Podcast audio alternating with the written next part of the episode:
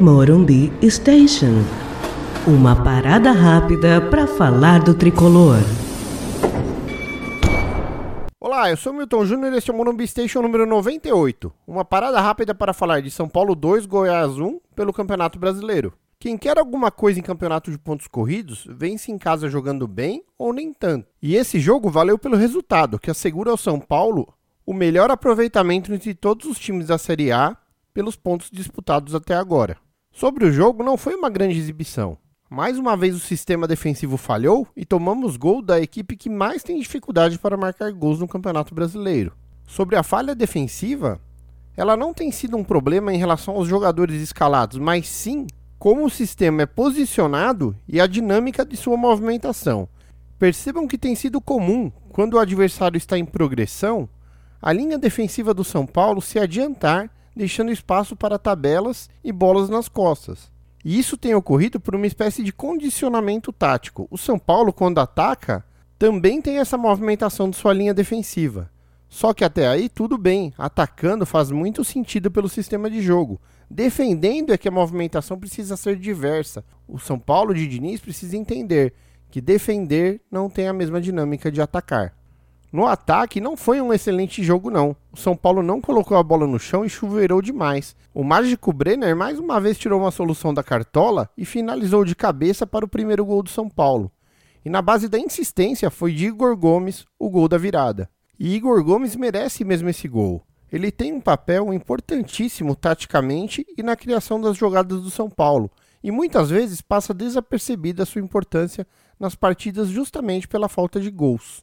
E se não foi um grande jogo, podemos dizer que houve sim coisas positivas. Além desse gol de Igor Gomes que merecia e fez uma boa partida, tivemos um bom retorno de Juan Fran, que no começo da partida jogou muito bem e declinou um pouco no segundo tempo, mas fez uma apresentação para mostrar que podemos contar com ele para a sequência de jogos difíceis.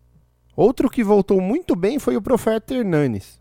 Articulou, passou, lançou, driblou em progressão para dentro do gol fez uma partida muito boa. Ver nosso único ídolo em atividade jogar bem dessa forma é um alento.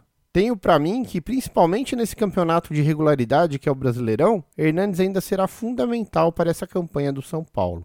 Campanha que é muito boa e surpreendente. E aliás, vale dizer, como ressaltou Michael Serra, o São Paulo não virava três jogos em sequência desde 2002. E se há alguma coisa que não podemos reclamar nessa equipe, é do espírito de luta. Realmente é uma equipe que tem espírito de luta. Essa campanha surpreendente e acima da expectativa no Brasileirão talvez seja explicada pelo fato de que no Brasileirão todo jogo é decisivo, mas nenhum jogo tem cara de jogo decisivo. E o São Paulo sente muito quando o jogo é decisivo. Por outro lado, no Brasileirão se comporta de uma forma mais solta e briga pelos resultados de forma mais inteligente do que nos mata-matas em que não vamos bem.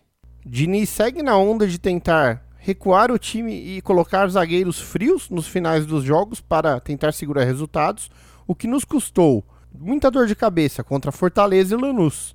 É algo que ele deveria repensar. E falando em mata-mata, vem aí o Flamengo pela Copa do Brasil. Um jogo de tamanho suficiente para que, se o São Paulo passe, possa realmente acreditar que possa ser o campeão do torneio.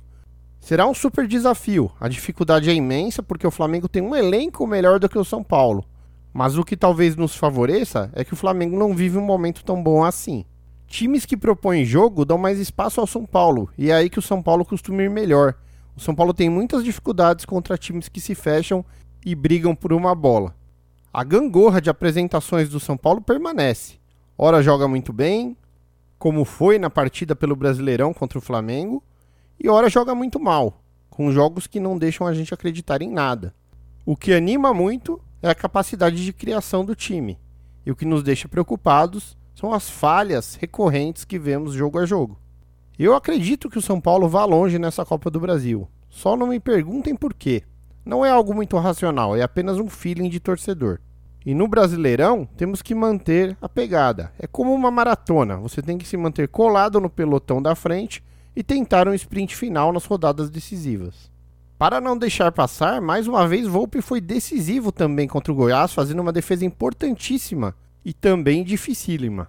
Vem ganhando confiança num momento bem importante.